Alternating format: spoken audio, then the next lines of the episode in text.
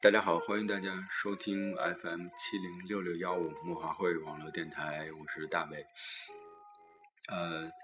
今天请来的三位嘉宾都是我非常要好的朋友，他们之前也参加过我们节目的录制。那我先请他们三位介绍一下他们自己。好，Lady First，呃，请肖哥开始。我也经常来这节目，大伙可能也比较熟悉了。今天呢，要就自己和自己身边的一些朋友，配合戴维的谈一个谈一个主题。嗯，肖哥，有请肖哥。嗯，好，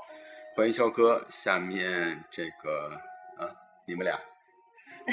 你们俩。大家好，我是 Bingy，很荣幸第二次被主播 David 的邀请来参加谈论这样一个话题。我今天身份是茶水小妹。为辛苦的主播和两位嘉宾端茶送水。谢谢 Bingy 给我们准备这么丰盛的火锅的晚餐啊！我跟肖哥吃的都很尽兴，是吧？特别是肖哥得知我的体重比他还多的时候，脸上流出洋溢出一丝丝笑意。其实我很羡慕你，我想达到这个体重。嗯。Hello，大家好，我是一博，呃，我非常高兴能能跟大家就是一起来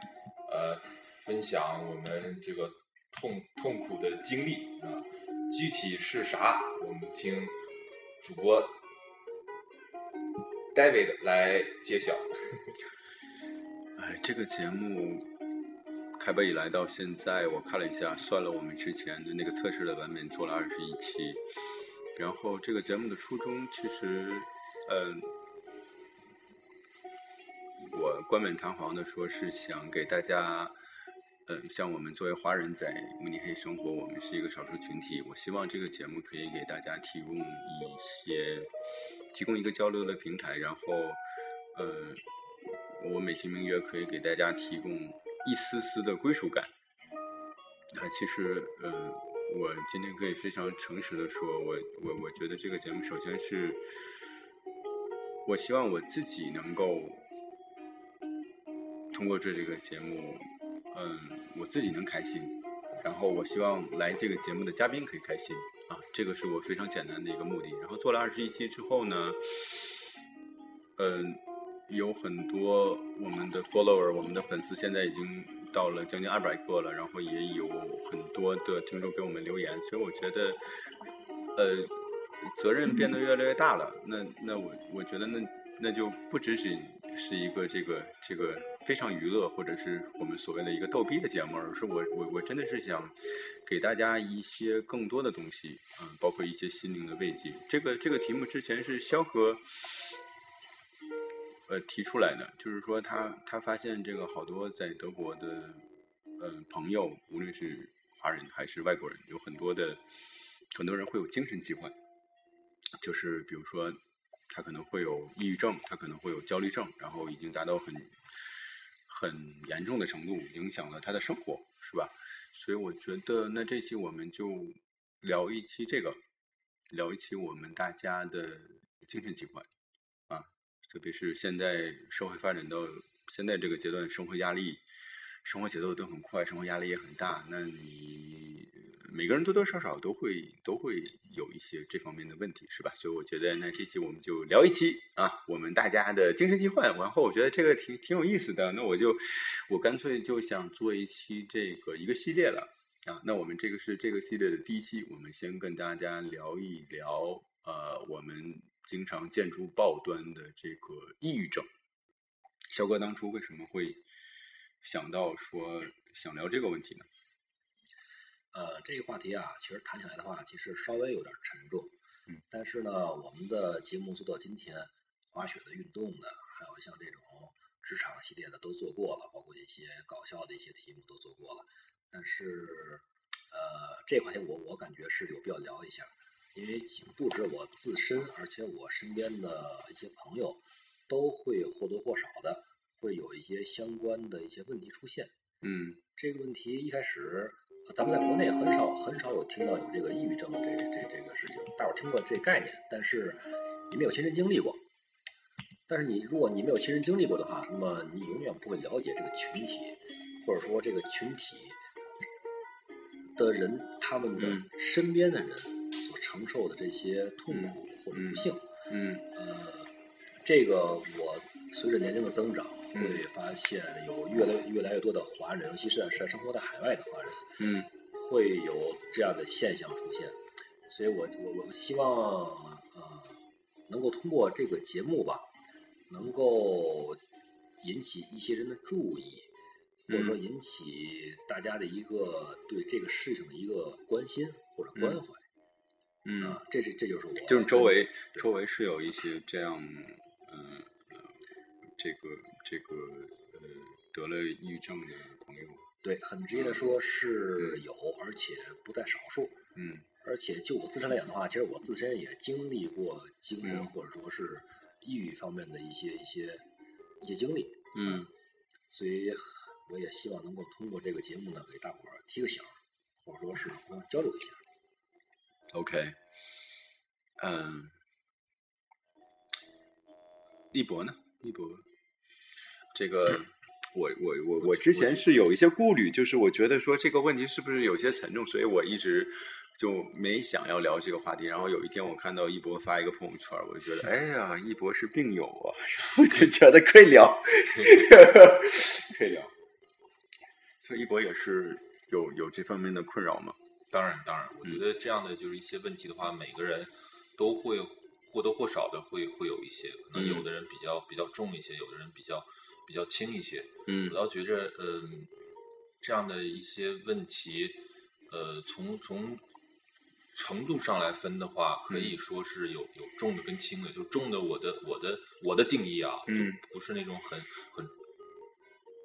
专业的一种一种一种定义。我的我的嗯。说重，就是说它已嗯。经已经非常严严严重的就影响到你的你的生活，嗯。而且会嗯，而且你必须得通过可能药物治疗了。对对，药物嗯来来靠一些药物，而且它已嗯经会有一些生生理上的就是一种一种反应了，而不嗯光是心心心理上的一些反应。嗯嗯而我我是说的轻，意思就是说，嗯它是完全嗯是你心心理上的一个问题。嗯这样的就是一些问题的话，每每个人就都会有的。你可能会是生活当中、事业上的话，就遇到了一些一些事情，你可能你你嗯嗯你是走不出来的。嗯。而且我觉得这样的话，就像刚才肖哥所说的，我嗯。我我的我的我的身边的话，也有也有一些就是这样的一些朋友，嗯嗯。我觉得话他们呃也是会有跟我们相似的一些一些经历，嗯，但是从从我的我的这样一个就一一角度来说，我就我就先先那个嗯爆爆我的料是吧？好呀，然后来讲讲我的 料。呃，嗯，我觉得呃，很很多问题，当然有的人可能不愿意说，他可能是就是涉及到就是个人的一些一些隐隐私也好啊，别别人的一些事儿也好，我觉得就对我来说的话，只要不不伤害到别人的话，我我很很很很愿意去跟就是大家对对大家去分享我的一些事儿，嗯，无论是我的好的事儿也好，坏的嗯事儿也好，是，你像我以前呃，我嗯我是很很很小的时候，嗯就是我是从从从小的时候，我就是一个很很很要强的一个人，就是、就是事事必争先，嗯所有的事儿的话，我我我都要做到非常好，要比嗯别人好，嗯，我才甘心。嗯不然的话，我我我我我我真的是就是哪儿都哪儿都不舒服。嗯。正是因为有了这样的一个一个性格上的，我我可以说它是一个缺点，然后就一一步一步的向上了上，无论是上小学、初中、就高中的话，我觉得我我都有这样的就是一些问题，嗯。就是因为人人你不不可能在每每每一件事儿上你都比别人要强，嗯你不可能做的每一每每一件事儿的话都去那个就得到别人的一个一个认可。是，当当有了这样一件事事情就发生的时候的话，我、嗯。我我就觉得特别嗯。呃不如意，嗯比比如说班级里，以前以前上上初中的时候，嗯。班级里我可能考了考了班级第二名、第三名，我就我就不甘心，是吧？为嗯。为什么第一不是我的？嗯嗯嗯。而且我我我我我当时的可以说我的这样一个一个原因的话，不单是我我的个人的一个原因，而且嗯。是呃老师啊、父母啊，嗯可以说是全、全方位的这样的一个一个、嗯。一个原因。就是就当时的话，我们我们我们老师的话会把，就是考完试之后的话，嗯。会会就是不单会把一个就是一个榜单，就是嗯。贴、贴在我们我们我们班级的墙上，而嗯。且每每个人的就是后面要写说你你下下一次考试的那个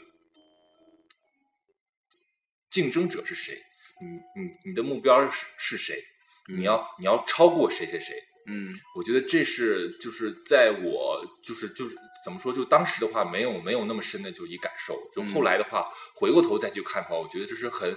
很很很损的一招，而且是很对对对，我觉得这让人嗯这个是应试教育对对人跟人的这样一种一一种关系的完全变成竞争关系非常。非常的差，是而且它会对真的是人的这样就是一心理的话会有是非常大的就是影响。是是是是是，所以我我现在听下来，我觉得一德的主要问题就是说，就考了第二名就自己就病就犯了，对吧？那我们这个没没这方面问题吧？我我是没问哦没没没这我倒方面我倒也没没我觉得是，而且太太优秀了，就是不是不是这样的，而是凡是要争第一的这种是吧？他是在炫耀嘛？在炫耀，这是跟考第二名就完美主义者嘛，是吧？我完美主义者。我我没主我我我我连第二名都没有考过我。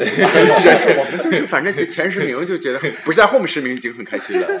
嗯而且而且当时的时候，我嗯。可以说真是那时嗯。一直到上上嗯。高中的时候，我有嗯。非常非常非常重的口吃，嗯。真是当当时连话都我都我都不能说的，就没有没有没有方法跟人有一个很很很嗯。正常的一个一个交流。我觉得嗯。这是也嗯就是就是也是对那样的就是嗯可以说是一个幼幼小的，就是一个嗯一个一个一个心灵不是那么好的一件事儿。是是是，所以说就这样就一点一点的，我我可以说我当时的话也有非常严严重的就是抑抑郁症，嗯而且是这是真是每一每一周的话就都会有的，嗯而且会有一个一个一个爆发。这个是在每个还是在高中阶段吗？对，上初中、嗯上上高中，对，都是这样的。嗯，我觉得在在这样就是很多很多年，嗯就是就是都是这样，就就是一个一个怎么说，就一个嗯一个状态。而且嗯我我是就回想起的话，嗯我当然我的少年时候有非非常非常就美好的一些事儿，嗯，但是总的来说，他的他的基，他他的那样一个怎么说，一个一个、嗯一个基本的一个一个颜色是灰的，嗯，我可以就是这样、这样来说，就是因为就是哎，对太像个人的一些一些一些原因。嗯所以说它这会有一些对你不好的影响或者表现吗？会的，呃，在生理上的话没有，会有，比如说在自己压力太大，然后上的话考试之前一夜会失眠，然后那是一定会的，会的每次每次嗯每次要都会考试的话，就都会这样。嗯嗯嗯嗯，这是我是觉得、呃跑不掉的，还是是是。所以说，我觉得呃很多，但是你没问题，但是你终于找到了一个可以解救你的人，是吗？来，不，下面 说的够多了，请一下那个冰姐来介绍一下。冰姐作为在座我们四位里边唯一一个相对正常的人，你 怎么来看我们？是？是是，你是觉得因为像一博这种像我们这种资深的神经病的神经质的人，然后是不是觉得他比较可怜，然后这个伸出你的这个援助之手，然后就解救我们？哎呀，可惜呀、人家都有都有人解救 救了，咱俩没人解救啊。我觉得之所以跟一博这么般配呢，可能是因为他是一个心事比较重的人，嗯而我属于一种少数有这种特长没脸没皮、见事就忘的人。神经比较大条，嗯神经比较大条的。哎，我羡慕死你了，你知道吗？我羡慕死你了。嗯嗯嗯所以嗯在很多人都在嗯处于、嗯呃精神比较敏感、受到伤害的时候，我们完全没有意识到嗯别人在伤害我。嗯嗯 记得有一次，嗯呃，我呃我母亲跟我说。国呃，就是说过关于回国发展的事。嗯她说，国内的人说话总是可能在职场上面拐弯抹角，嗯他们总喜欢去掩饰一些事情，含沙射影一些。嗯哼他甚至可能说在在讽刺你，或者是辱骂你，嗯或者批评，善意的善意的指出嗯你应该改正的地方。嗯，可是对于我来说，我没有任何的心理压力，因为我没有听懂他在说什么。哎呦呵，这是 是天羡慕赋啊，你但活得多开心啊！但是据说不是刚才也聊到说你曾经也有过这个失眠的这个这个这个经历啊。其实是失眠，我我先给大家普及一个概念哈、就是说我们传统可能不是特别专业哈、其实作为自身病人，我是这么理解的，就是说我们所谓的这个这个神经病跟精神病是不一样的，是吧？神经病是基本上你知道你自己有问题。包括这个这个是很广泛的概念，我们国内也叫做神经官能症，是吧？包括你失眠也是神经官能症的一种，对吧？是包括你的焦虑、抑郁、强迫症，这些都属于一种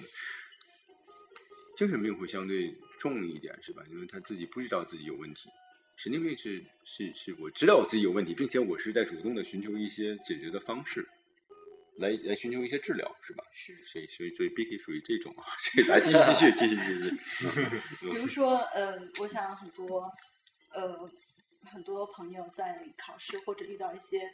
嗯，比较大的事件之前会失眠，对甚至会有人会有腹泻、呕吐、头晕这样的一种生理性的反应。是这其实也是压力过大，很多情况下是因为压力过大造成的。嗯我有一段时间也是因为可能压力过大，嗯造成了长期性的失眠，长达将近一个月，嗯每天 一个月，长嗯将近一个月，对。嗯，这个这个挺可怕的，睡不着觉是很可怕的。我我觉得有点短，你知道吗？对，嗯因为一博他也有包也有这个也有这样的失眠症，嗯他的嗯失眠可能更严重，而且持续的时间更长。更长，但是对于我来说，可能一个月已经完全没有办法忍受了。要崩溃了。对，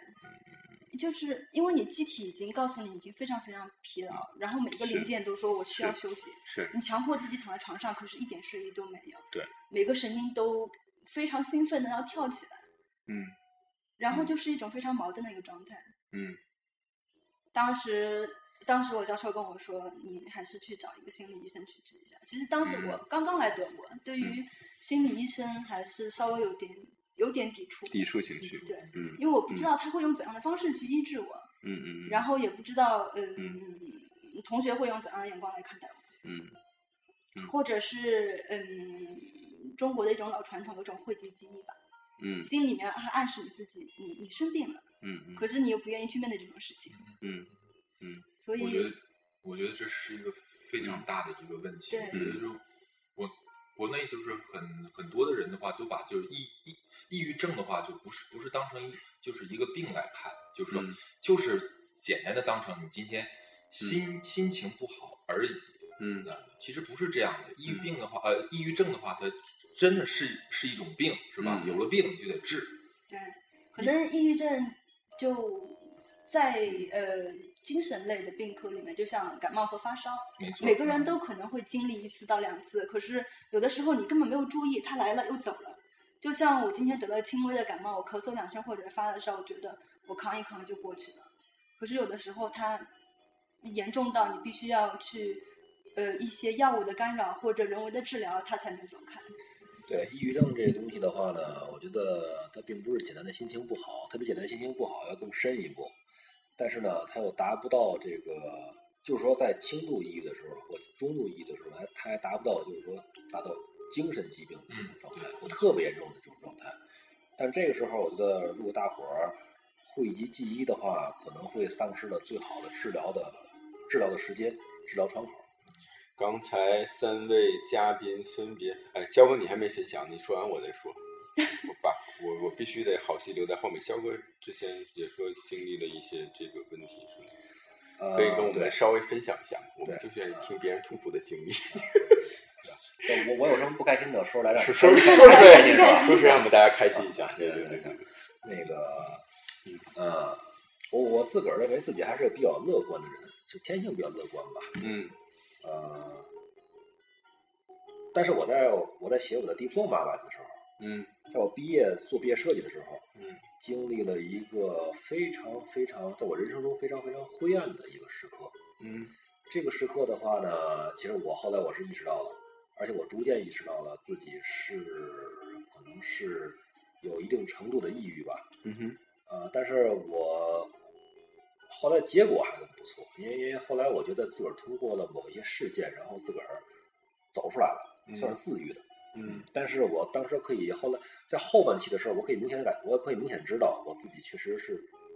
在一个抑郁的状态。这这种状态是因为这个写这个毕业论文的这个压学业的压力造成的吗？对，主要的原因就是这个，因为抑郁症的话，它一定会有一个起因。没错，这个起因无论是你的基因问题，可能你家族家族有这病史，嗯或者说是因为你失恋，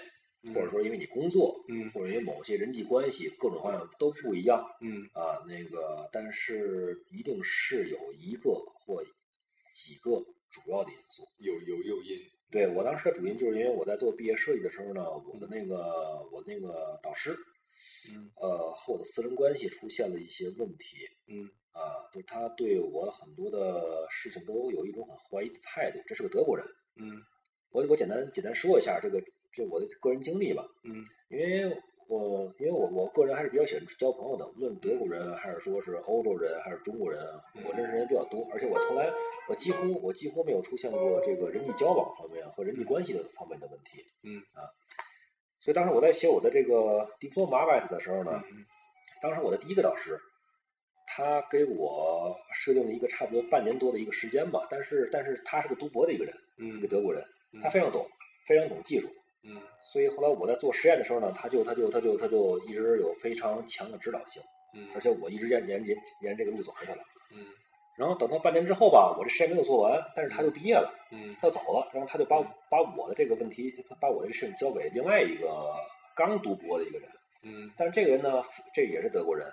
呃，也就是说他可能就比我，他就就比我早入学那么一两年，所以他比我早毕业一点。嗯啊，当时我在写毕业设计的时候，他也在写毕业设计，但是他提前写完了，然后就开始在我们系读博了，嗯然后他就开始变成了我的指导老师，但是他的自身的专业素养各方面并没有那么强。对对对。但是他就但是新进入职场的人的话呢，嗯他一定要去证明自己，他想去用各种方式证明自己是不弱的嗯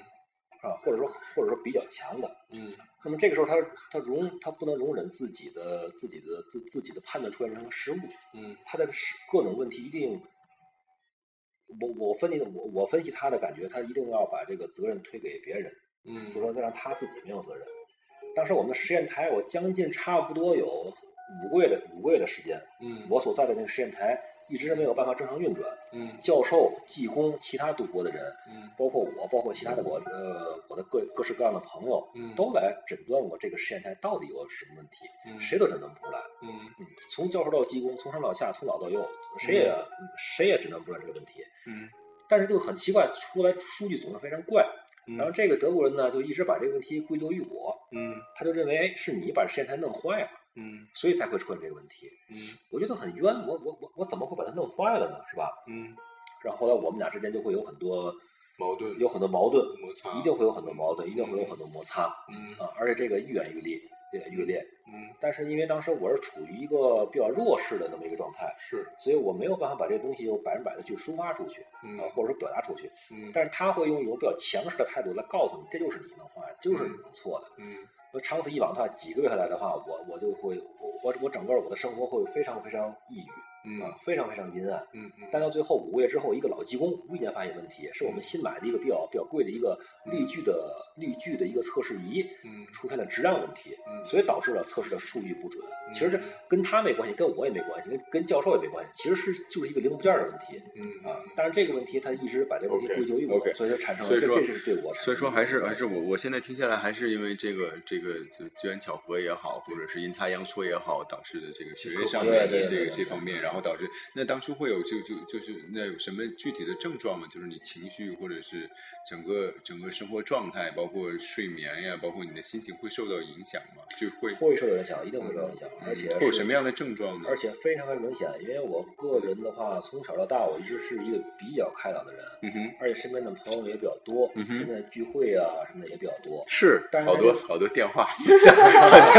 好多电话，嗯对啊嗯但是在那个在那在那段时期呢，呃，我特别特别不想跟别人交流，嗯我也特别特别不想跟别人说话，嗯我就是想把自己封闭，呃封闭在一个小屋子里边儿。嗯当时我那个那个我是住一个四四个人的一个 VG，嗯就是四个人在在在一个在一个大的一个一个一个一个宿舍里边住，嗯这样。嗯哼呃，当时我连跟舍友交流的嗯，欲欲望都没有有了。而且就是说很多朋友的一些聚会啊，嗯或者一些聊天啊、吃饭啊什么的，我都统统的都拒绝了。OK，呃，当时就是把自己完全封闭在自个儿的一个、一个一个，就完全我很明显的感觉到，我嗯只有我进了这个屋子，关了这个门之后，嗯我才感觉自己是安全的，嗯我可以感觉到自己的存在感。嗯嗯，出了这个门之后，或者我只要一到实验室，因为我我每天从早晨九点做到下午六点，我每天一定要工作八到十个小时，一直在做实验，一直在做做实验，嗯啊、所以所以说压力也非常大。嗯回来之后的话呢，也呃也很难把这个压力去通过某种方式去释放出去。明白长长此以往的话，就就会你就你就会造进行一个恶性循环。明白。啊，你你你你自己你走不出去这个循环，嗯但是你又感觉自己一直有压力，你又想走出去，但是你你你自己你永远没有力量通过自身力量去走出这个恶性循环。哎呀而且我我觉得这总的来说啊，是这样件事儿的话，永远永远都就是就是怎么说，就是都在那儿，你你是解决不了的。无论是你的就是论文的话，就是有点什么问题，无论你跟你跟你跟教授说也好，你这个问题的话，你你就是在那儿。我觉得你你能做的话，你只是把你你把这问题看得看得看得轻一点，不要不要看得就是那么重。你你你能真正有有一个真的一个从从就是内嗯，内心当中的对嗯这样事的就另外的一种一种看法，这个我刚才听下来哈，各位三位嘉宾已经分析分享了他们就是之前就是他们自己诊断自己成为抑就是有一些抑郁状态的这个经历哈，无论是学业也好，无论是你的毕业论文，无论是你的这个压力导致的失眠也好啊。但是我觉得从我的角度来讲，你们只是一种一种短期之内焦虑跟或者是说忧郁的这个这个状态，你们你们你们不属于抑郁症患者，就是说你这个就是每个人都会有，我觉得每个人在他人生当中都会有这样的状态，因为人生不如意十之八九嘛，对吧？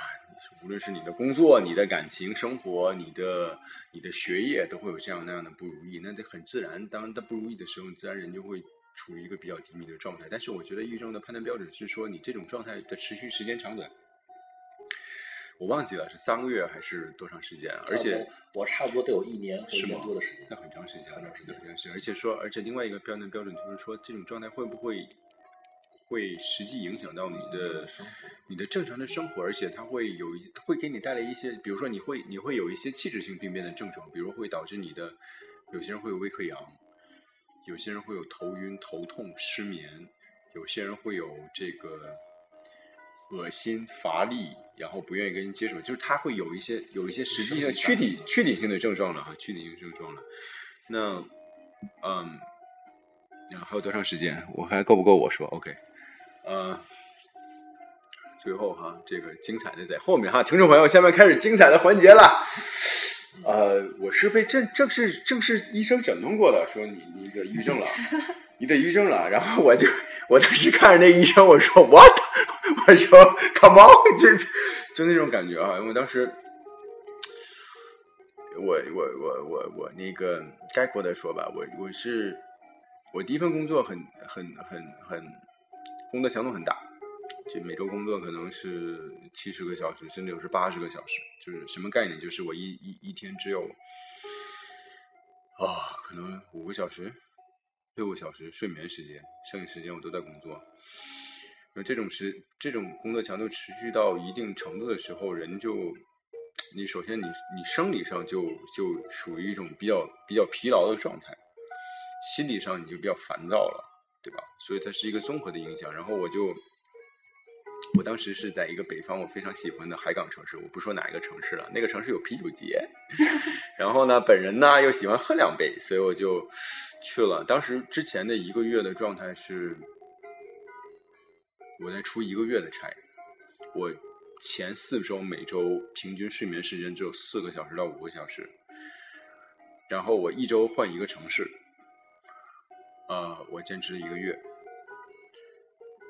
在之后身体就属于透支的状态了，啊，这个时候又有一个任务说，哎，有一个项目你可以去这个城市，这个是国资委的一个项目，所以它它不是那么不是那么忙碌。然后我又很喜欢这个城市，我就去了。去了之后呢，本来挺好的，就是这个项目，就你终于可以七八点钟下班了嘛，你不用到十点、十二点什么这种。我就去那个啤酒节了，我喝了一杯，呃，喝了很多杯，喝了很多杯之后拉肚子，然后我就胃肠炎了，去医院。这时候，周围很多同事都拉肚子，因为大家都去了嘛，但是大家都打了一两针吊瓶就好了，但是我一直没好。我就会有躯体化的症状，我觉得我头晕头痛，然后我就后来实在坚持不了了，我就下了项目，然后再之后这个症状就一直没有消失，一直没有消失。之后去是酒的问题，去祖国 各地去祖国各地就医啊，然后后来就是诊断出诊断。就是很多一很多，因为那时候那那个工作需要很多出差，然后当时就去很多城市，每到一个城市就去那个城市的医院去去找那个大夫看一下，说是什么问题。我一直是有这个状态，嗯，有很多答复，有说是可能是你的你的你的什么什么什么器质性病变，你的脑供血问题，你的这个问题那个问题。后来我去一个北京一个医院，还是专家门诊，三百三百块钱一个号去了。我只说了两句，他说你得抑郁症了，我就我就我就懵了，因为我当时就我们那个时候的感觉就是说，你抑郁症可能是说你要你要寻短见是吧？这那，然后你食欲下降似的。然后我当时的状态，我你看校友嘛，我们就回回母校吃饭嘛，我溜肉段可以吃一大盘，加一大碗米饭，加一瓶啤酒，我食欲没下降啊。那方面啊，那方面就是你到 你出差的时候，你隔壁有什么呃呃一木机啊、买什么之类的 声音的时候，还是会有生理反应，性欲没下降。我我 看着抑郁症，我看着不是性病，听我说呀，我看着阳台，我也没想跳下去啊，就是我。我食欲、性欲都正常，我也没有寻短见，我怎么就抑郁了呢？我当时都崩溃。我说：“我说你确定吗？”他说：“你这么年轻，你应该不会有器质化、器质性的病变，但是你可能是压力大或者情绪不好，导致了你这个这个症状。”我回去请假，那个 HR 都看我笑，他说：“Come on，你少来，你想请假就直说，你不用说这个理由。”然后我，我我我我当时。啊，他给我开的药还挺贵的，那个那个药我们没有吃，然后 没有吃，因为贵是吧？好贵啊，好贵啊！然后我就后来我换了一个工作，我换了一个工作，过了一段时间，他就自然就痊愈了。我没有没有没有没有做药物治疗，然后也没有做心理疏导，也没有找心理医生。嗯，我现在回想起来的话，可能没有抑郁症那么严重，但是那个是一种。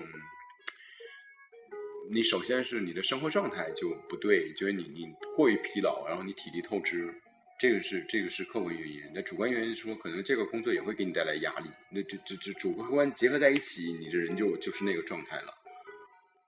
你其实也没有一个，就我现在也不知道一个明确的诊断，说你究竟是什么问题啊？但是他给我的诊断是这样子的，而且那个是，据说是一个权威专家，三百块钱一个号。我现在觉得可能就是属于神经神经官能症的这一个范畴吧，他可能他可能没有所谓的那么严重哈，呃，我现在回想起来的话，那个那那段时间自己还是挺，就是我不知道我自己怎么了，我试过各种就是你们刚才说的疗法，就是我针灸啊、中医啊这那，就是祖国各地的神经内科都看遍了，然后最后给我诊断出你是有你你有抑郁症。哎，不，就同样一个医院哈，当时我在我我不是在北京，我去北京看病，同样一个医医院是是中国最好的神经内科的大夫哈，同样一个诊室的不同的大夫给你完全不同的两个诊断，你不知道该信谁，你不要因为两个大夫给你开的药也不一样，所以就就那段时间觉得自己我我才二十，我刚刚毕业啊，我才二十五六岁，对吧？我生活才刚刚开始。就那个状态就觉得你怎么会这样？然后就就我现在回想起来的话，那个是一段比较让我觉得不是那么美好的日子。嗯我觉得吧，你你在那样就是一年级的话，有了这样的就是一一一一经历，而且花了花了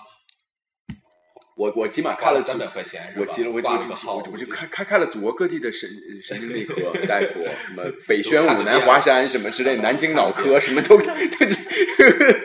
都看了，都看了。嗯，我觉得非常好。我觉得你你你就是那个时候，你可能就是你在那儿之前的话，对这个就是抑郁症这样一个也没有没有没有这样的一个我没概念一个概念，就跟你的你的、我觉得我不是，为什么？就跟你那个就是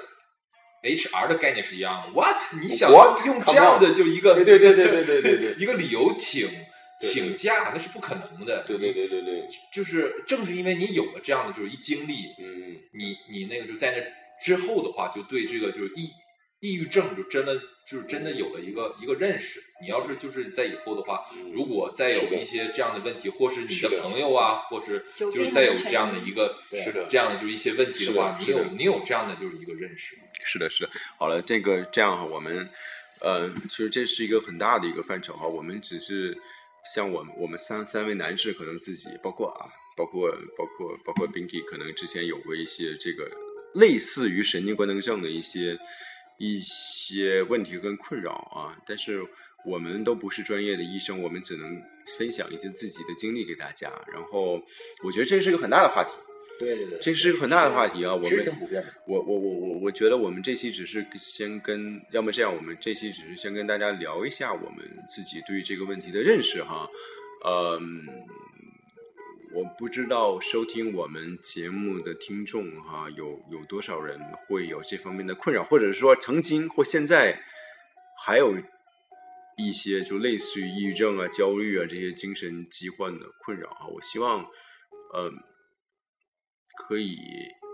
我们除了是一个逗逼的节目，给大家提供一些欢乐之外，我希望可以给大家提供一些人文的关怀，啊，特别是我们作为外国人在慕尼黑生活啊，大家可能远就是背井离乡，远离自己的亲人朋友，然后在一个异乡的这样一个环境里面，可能更容易会。有这方面的困扰哈，我希望是可以给大家一个平台，通过这个平台可以给大家一些交流，起码给大家一些慰藉吧。觉得说你你你不是一个人哈，还有很多比你 症状更严重的比你更惨的哈。所以所以就就今今天几号？今天就是反正就就我觉得慕尼黑这个呃神经病这个互助协会今天就成立了 哈。然后然后